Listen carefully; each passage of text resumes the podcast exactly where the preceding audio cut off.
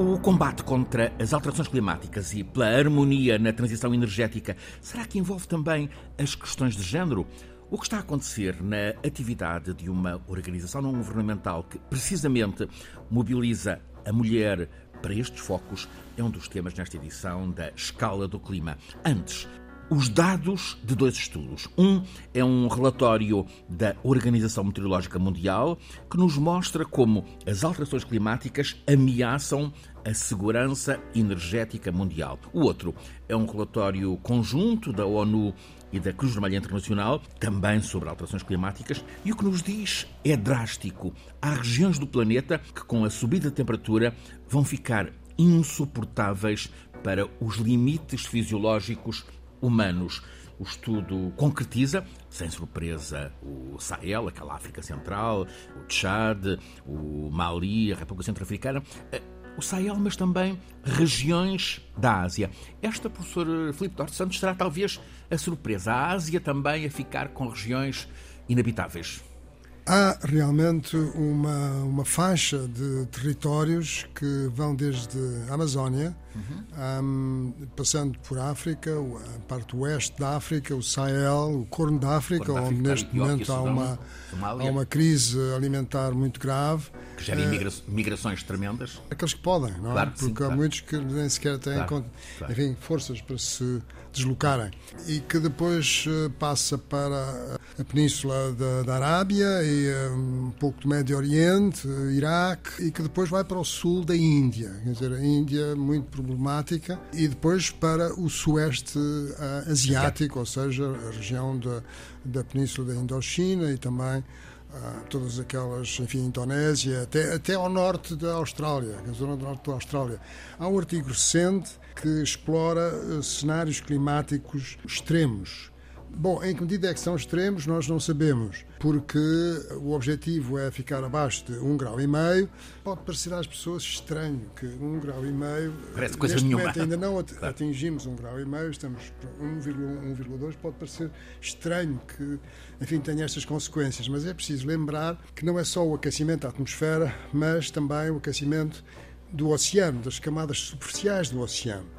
E a energia que é necessária para fazer este aquecimento, não é, de um grau, é uma energia brutal. Claro, imagina-se. O, o, excesso de energia térmica que o sistema climático absorve por ano devido ao aumento da concentração dos gases com efeito estufa na atmosfera, esse excesso de energia é muitíssimo maior do que a totalidade da energia que toda a humanidade num ano consome só para termos a, a, ideia do desequilíbrio em que se está. As análises uh, que têm sido feitas têm incidido, as análises dos cenários, enfim, daquilo que vão ser os impactos nos vários sistemas uh, socioeconómicos e uh, e biogeofísicos têm sido feitas para cenários de 1,5 e 2 graus Celsius, sobretudo pelo painel intergovernamental para as alterações climáticas, e não se tem falado muito de, dos tais cenários de 3 graus.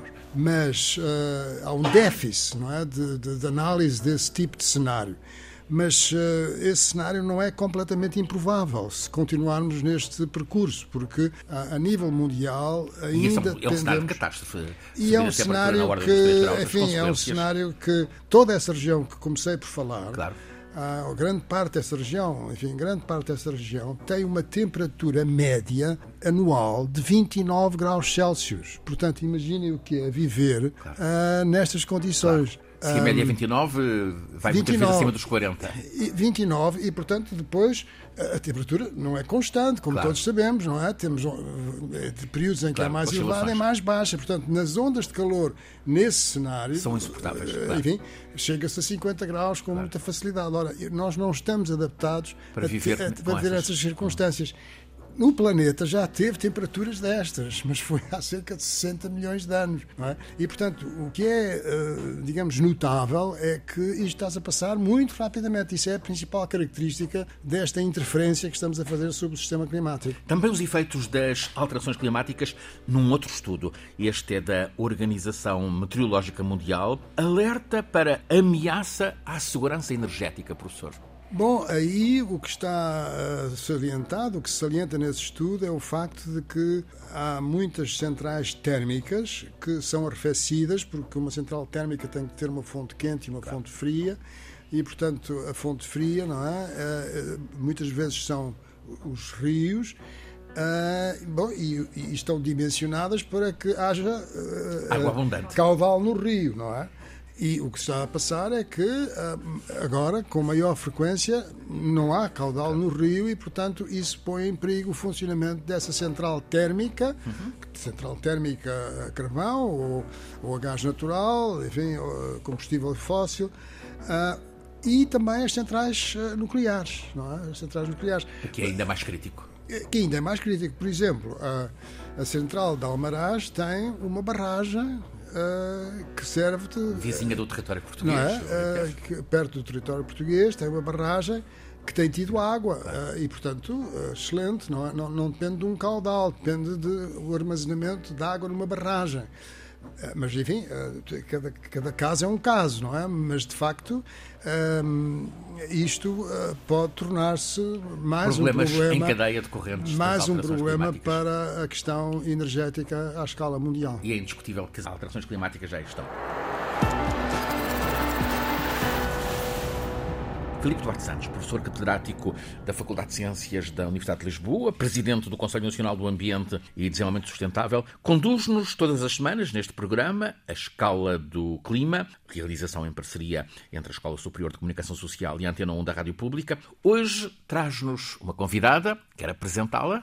Sim, eh, tenho muito gosto de apresentar a, a Susana Viseu, que já conheço há bastantes anos e que tenho acompanhado uh, uh, o seu trabalho excepcional. É licenciada em Geologia Aplicada e do Ambiente pela Faculdade de Ciências da Universidade de Lisboa com uma pós-graduação em certificação florestal pela Universidade de Oxford, outra eh, sobre recursos hídricos na Universidade de Twente, na Holanda, e também sobre gestão estratégica do investimento na London Business School, na Universidade de Londres, fundadora e presidente da Business as Nature, criada em maio de 2019, e vamos falar sobre esta excelente iniciativa e atualmente é consultora do Sr. Presidente da República para a transição energética, o ambiente, energia, ordenamento do território e desenvolvimento do interior, recursos hídricos uh, e marítimos uh, desde março de 2021.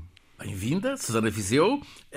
O que é que a motivou para, na Business as Nature, envolver este tema da igualdade de género, especificamente o papel da mulher, com a transição, por exemplo, para a economia verde. Porquê esta distinção, esta prioridade à mulher? Muito obrigada pelo convite, obrigada uh, ao professor Filipe Duarte Santos, uh, que muito admiro. Aliás, acho que todos nós que estamos nesta área temos não só uma admiração como um carinho muito especial pelo professor. Claro. Um, mas porquê, porquê a mulher? Primeiro, porque naturalmente, e como todos sabemos, somos 50% da população.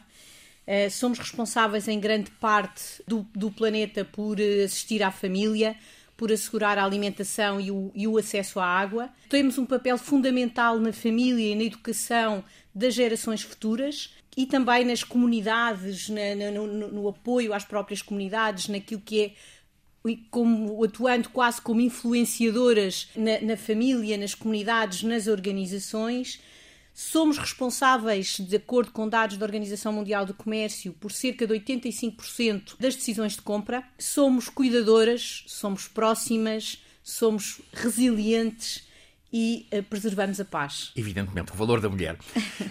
a, Business as Nature acaba de lançar um, um manifesto As Mulheres pelo Clima. O que é este manifesto? Uh, pretende, uh, em primeira linha, envolver todos, portanto, independentemente de, de género, de raças, claro. que, que, idades, crenças, culturas, envolver todos com o objetivo de mobilizar as mulheres e as meninas dos países de língua portuguesa para o mundo e, portanto, a partir da uhum. língua e daqueles que nos são mais próximos, mas depois envolvendo uh, uh, os diferentes países na atuação e na ação das mulheres relativamente às alterações climáticas. Há um aspecto muito interessante. O primeiro anel é uh, os, os, países da lusofonia. Cabo Verde, São Tomé, Guiné, Angola, Moçambique, Brasil, enfim, Timor. Exatamente. E qual, qual está a ser a resposta desses, desses países? Está a, ser, está a ser extraordinária para já e, portanto, isto está a ter aqui um efeito bola de neve que eu espero que, uh, que, não, que, não, que não sinta os efeitos das alterações climáticas e comece a derreter rapidamente. espero e que são ele... países muito marcados, alguns deles, pelas alterações climáticas. São muito, sim, nomeadamente Moçambique sim, uh, sim, e mesmo a, a, Ilha do Príncipe, e, portanto, São Tomé e Príncipe. Um, Timor também, e, Timor, Uh, uh, o Brasil claro. também, com, todos eles, no enfim, todos eles no fundo, claro, não é? Claro. E portanto são países que, que, estão já a sentir os efeitos das alterações climáticas e a necessidade uh, de uma ação urgente no âmbito da adaptação. E de que modo é que são envolvidas as meninas, as mulheres, a população desses desses, desses países que falam, tal como nós, a língua portuguesa? Aquilo que nós, que nós queremos é, neste momento, nós lançámos um manifesto, é um primeiro passo, é um conjunto de compromissos aos quais nós queremos que, que o maior número de pessoas possível consigam uh, uh, aderir. Uh, sejam elas pessoas individualmente, mas também as organizações, as empresas, as, as instituições de ensino superior e de produção do conhecimento, mas queremos, sobretudo, apresentar um plano de ação 2023-2025, alinhados com os eixos, com os seis eixos estratégicos do, do manifesto, que deem corpo àquilo que são os seus objetivos e que nós estamos nesta fase, eu diria quase que é uma fase de consulta pública, não é, uhum. não é no, no sentido uh, legislativo do termo, mas, mas uhum. estamos a receber contributos, nomeadamente dos países de língua portuguesa, mas também de várias mulheres. Ainda ontem tivemos um grupo de mulheres e no, no próprio evento que realizámos no Sunset pela sustentabilidade, a recebermos contributos para ações concretas no âmbito deste. Eh, deste eh, Susana deste apontou manifesto. seis eixos neste, neste manifesto. O que são esses seis eixos? O primeiro tem a ver com a questão da, da, da, política, diplomacia e ativismo climático, onde pretendemos que as mulheres tenham uma maior representatividade nos fóruns diplomáticos, nomeadamente nas COPs, onde estão subrepresentadas, uhum. mas também a questão uh, do clima, de defender também o clima património da humanidade uh, e, no âmbito das suas atuações, fazerem todos os esforços para esse reconhecimento. Depois temos um segundo eixo que tem a ver com o empoderamento e capacitação, dirigido sobretudo às mulheres e às meninas. Depois temos um eixo do empreendedorismo sustentável, em que queremos mobilizar as mulheres empreendedoras numa iniciativa que chamamos Pink Circle, Uh, em que queremos uh, uh, apoiar startups de mulheres na área da sustentabilidade.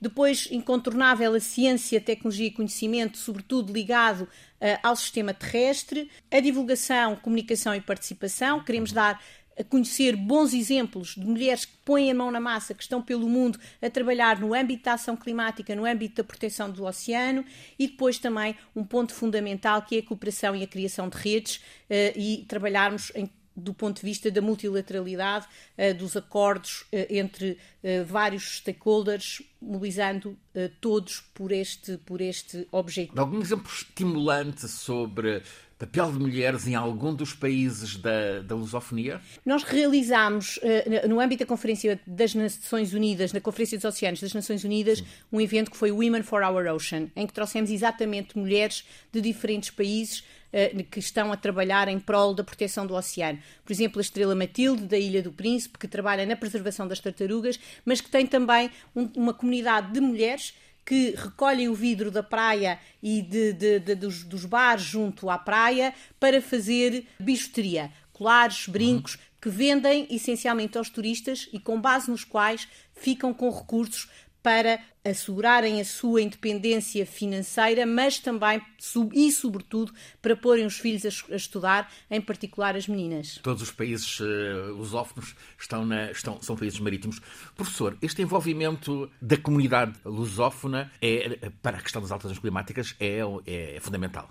Sim, eu acho esta iniciativa extraordinária, muitíssimo meritória, é algo uh, muito importante porque são países uh, que são vulneráveis às alterações claro. climáticas e onde as Alguns mulheres... da primeira linha mesmo. Exatamente, e onde as mulheres e as meninas têm um papel, enfim, crucial. Eu achei muito oportuno mencionar, inclusive, da paz, não é? Quer dizer, portanto, que, que é um valor que como estamos a eh, ver dizer, nestes tempos que correm, é, que é essencial. A negação da sustentabilidade é a guerra, não é? E, portanto, penso que as mulheres têm um papel extremamente importante, enfim, para criar as condições e, levar, conduzir a razão não é? para, para a paz. A Susana Viseu integra também o grupo de trabalho Ambiente, entre outros o grupo de trabalho Ambiente, na plataforma para o desenvolvimento sustentável, que é presidida por Jorge Moreira da Silva.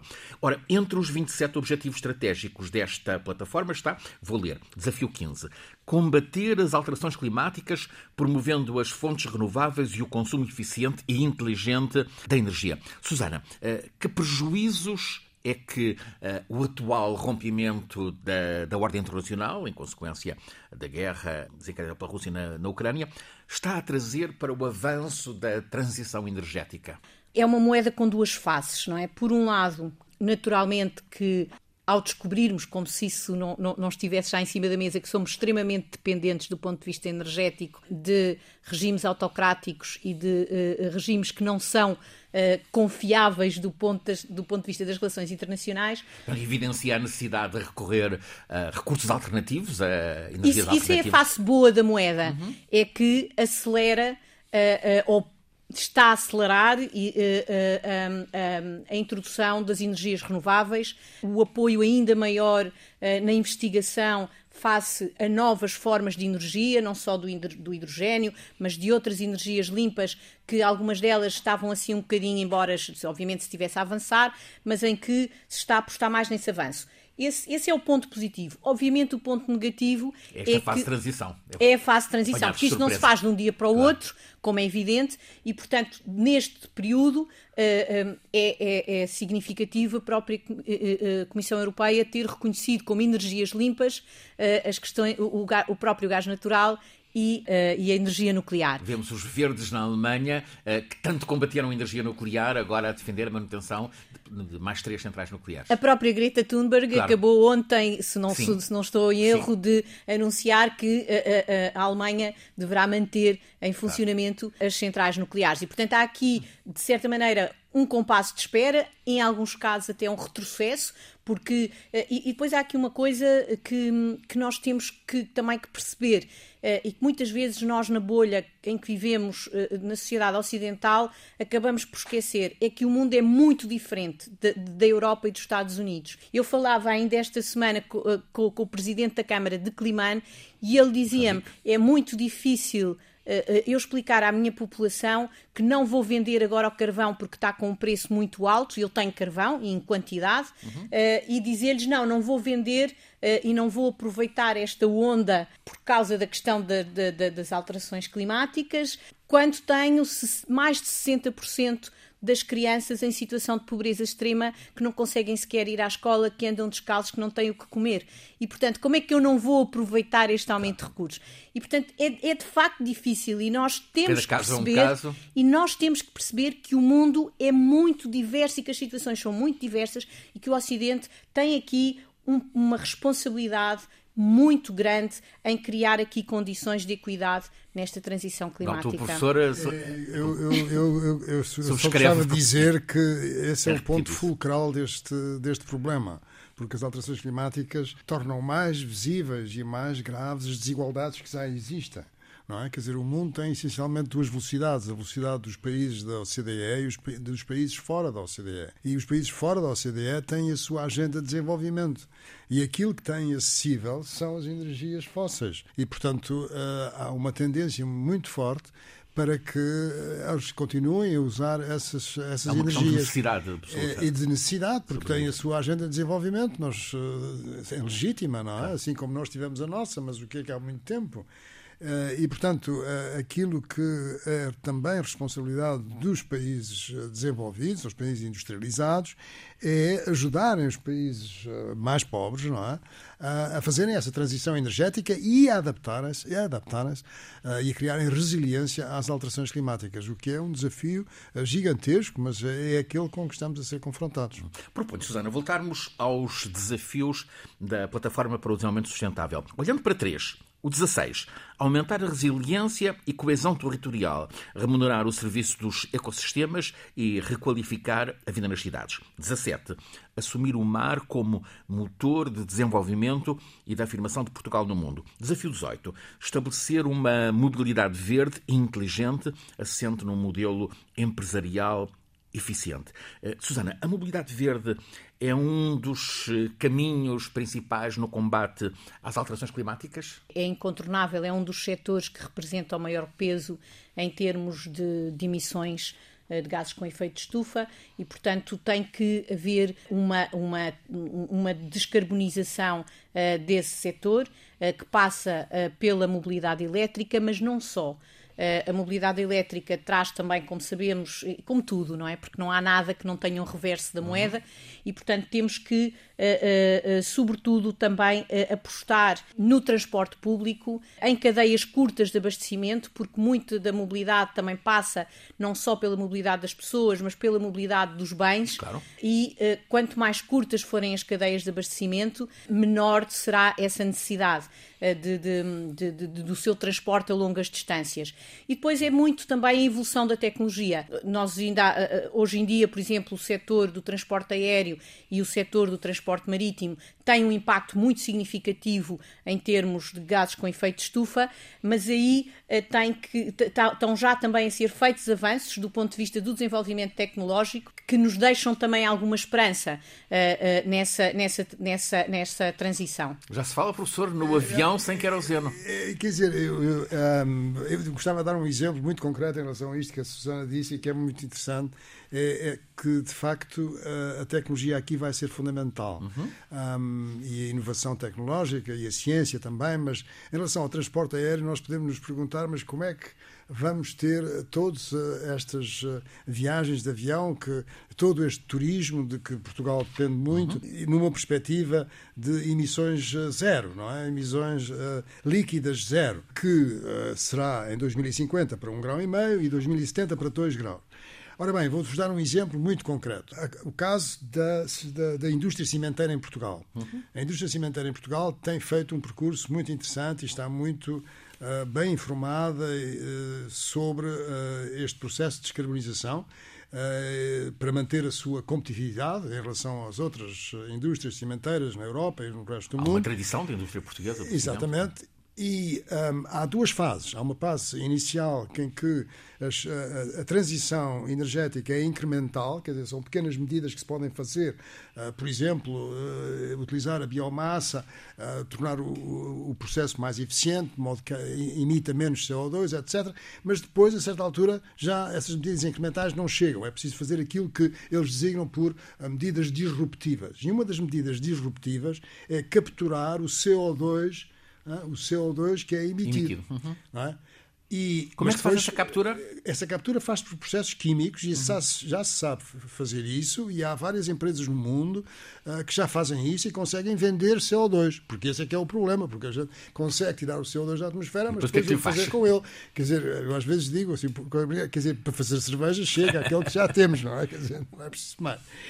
Mas, portanto, se nós tivermos, reparem, CO2 e se tivermos hidrogênio, nós consegue-se hoje em dia fazer um combustível que pode ser utilizado nos atuais aviões a jato. Portanto, não precisamos de uh, ter novos aparelhos, uh, não podemos, não é necessário estar a modificar uh, todo esse património, digamos assim, que existe para, para, para, as viagens aéreas. E está a é? avançar muito a exploração de. E, e, e, e o hidrogênio, como é que se obtém o hidrogênio? Ah, o hidrogênio obtém-se por eletrólise da água, hidrogênio verde em que a eletrólise é feita com energia elétrica de fonte renovável. De maneira que está a ver, quer dizer, portanto, todo o processo é neutro em, em, carbono e temos o avião temos alternativas a, a levar-nos para, para Paris ou para Londres. Hum. Voltando aos desafios da plataforma para o desenvolvimento sustentável, o 17 já o disse, assumir o mar como motor de desenvolvimento e de afirmação de Portugal no mundo. Susana, faz boa avaliação da aposta portuguesa no mar? Tem sido intensa nestes últimos meses, anos? Acho que é muito incipiente. Face ao nosso enorme potencial, nós somos um país uh, basicamente é um país quase todo ele litoral, não é? Portanto, nós quando falamos uhum. com, com, os Estados Unidos ou com o Brasil, dizer que nós temos interior não faz sentido, claro, não é? Claro, uh, portanto, nós somos um país de facto litoral. Além da tradição marítima que nós temos, mais do que isso, temos de facto um enorme potencial um, neste... País europeu com maior zona económica. É o quarto, é o quarto país com, com maior zona económica exclusiva atualmente, mas que com o alargamento da plataforma continental uh, passará para o segundo país com, com maior área e uh, com a maior zona económica exclusiva. Um, mas de facto tem, temos aqui um potencial que se tem falado muito, mas agido pouco. Uh, e também passa por um, por, um, por um ponto que eu acho que é muito relevante, porque nós, e, e, que se liga também com, com, com, com, um dos compromissos também da plataforma, tem a ver com a remuneração do capital natural. Se nós queremos ter, e, eh, eh, e temos já uma, uma quantidade muito significativa de mar, eh, nós temos que saber como é que o valorizamos. E há duas formas de valorizar. Ou valorizamos a venda dos seus recursos, com os impactos que daí acresce, é como na floresta, no mar não é diferente que é nós ou, pagamos pela madeira uhum. ou pagamos pela conservação da floresta. Neste momento, nós ainda estamos num modelo económico que paga pela extração dos recursos. Temos que fazer esta transição para uma economia regenerativa e só assim é que nós vamos efetivamente conseguir encontrar uma solução para a questão das alterações climáticas. Que enquanto nós não pagarmos por conservar uhum. os ecossistemas, quando não não pagamos pela, pelos serviços que esses ecossistemas nos prestam. Portanto, criação de zonas de proteção especial. Exatamente, é aí que eu quero chegar. Foi, assumi, foi assumido, já tinha sido na COP em Glasgow, mas foi reforçado na Conferência uh, uh, de, dos Oceanos em junho compromisso que, que, é conhecido como compromisso 30-30, que é 30% de áreas marítimas protegidas até 2030. Portugal assumiu este compromisso, está a trabalhar nele. Temos a primeira área protegida marinha do, do, do, do da Europa. Uh, estamos já a criar várias outras áreas. Em volta do de... Cabo Espichel? Não, não, das selvagens. Ah, sim, ah, deixava sim. Portanto, na Madeira, Madeira, na Ilha da Madeira. Mas estamos já a criar também uma ao largo do Algarve. Estamos, estamos a criar, obviamente, na zona dos Açores, que tem uma riqueza imensa. Uh, imensa mas uh, isso, essas áreas marinhas protegidas servem-nos essencialmente se nós conseguirmos fazer uma coisa que ainda não existe, que eu acho que Portugal devia fortemente apostar, que é a contabilização do blue carbon, do carbono azul. Uh, o IPCC ainda não criou metodologia e, portanto, obviamente, para que haja este reconhecimento da absorção de carbono por parte dos oceanos, que, que ele existe, portanto, na, na, natureza, portanto, isso é incontornável. Agora, tem que ser feita uma metodologia, tem que ser aprovada uma metodologia de contabilização. O professor sabe que, que isto é um tema que me é muito caro, que, aliás, eu, eu ando para fazer a minha tese de doutoramento aqui já há algum tempo, exatamente nesta, nesta área, mas que eu acho que é, que é muito importante para Portugal, porque a partir do momento em que nós consigamos ver reconhecido cientificamente a contabilização do carbono azul, nós, com a quantidade de oceano que temos, com uh, o, o, o, uh, este esforço de preservação dos ecossistemas marinhos em que queremos caminhar, conseguimos ter aqui uma fonte de receita muito significativa. E isto pode ser, de facto, o nosso grande fundo de investimento. O oceano pode ser o nosso grande fundo de investimento. Uhum. Se nós conseguirmos ver reconhecido este, este, este, o carbono azul, eu acho que esta pode ser, quem sabe, uh, finalmente o nosso petróleo do futuro uh, é a conservação da nossos, nossos ecossistemas Há que ter em conta as resistências de quem explora o mar. Os pescadores, imagina os pescadores de Caxinas, da Nazaré, de Sesimbra, da, da Quarteira, de Olhão, a ficarem inquietos com a criação de áreas protegidas, áreas sem pesca como, como tudo, eh, eh, eh, este, todos estes mecanismos têm que ser feitos com as pessoas e falando com as pessoas.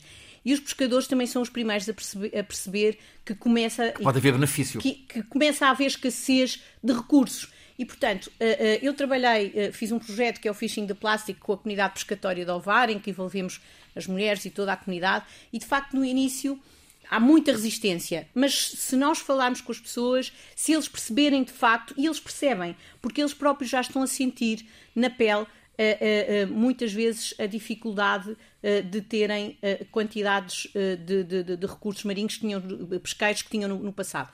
E portanto, é, é trazê-los para dentro do processo eles próprios entendem e, é, e não é deixar que eles, que, eles, que, eles, que eles abandonem a pesca, mas é que essa pesca seja feita de uma forma mais sustentável. O professor é um entusiasta desse. Sim, o que eu estava a pensar era que no caso da, da Rábida, não é? Da área uhum. marinha na, na Rábida, houve inicialmente uma grande. Resistência. Enfim, uh, uh, resistência, uma certa perplexidade, e, mas que a, a regeneração do, do, dos habitats marinhos uh, proporcionou um aumento dos recursos, não é? Portanto, Uh, e isso é uma coisa que se verifica em muitos locais através do mundo. Não é? Quando se faz a regeneração, quando se faz a conservação, uh, nas, zonas nas zonas circundantes os recursos aumentam.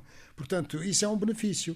Agora, se nós explorarmos uh, à exaustão toda a região, isso é que é realmente algo que. Os recursos ficam é, exauridos. É destruidor, não é? é destruidor. Filipe Duarte Santos, professor catedrático da Faculdade de Ciências da Universidade de Lisboa, conduz-nos todas as semanas neste programa, à Escala do Clima. É uma realização em parceria entre a Escola Superior de Comunicação Social e a Antena 1 da Rádio Pública. Está em difusão rádio no FM e no streaming da Antena 1 todas as quartas-feiras a seguir às notícias das 11 da noite, depois sempre disponível no, eh, na plataforma RTP Play. A Escala do Clima é um programa feito por Alice Vilaça, Nuno Portugal, Paulo Cavaco, por mim, Francisco Sena Santos, sempre pelo professor Filipe Duarte Santos, o nosso condutor científico, e hoje como convidada Susana Viseu, fundadora e presidente da Business as Nature.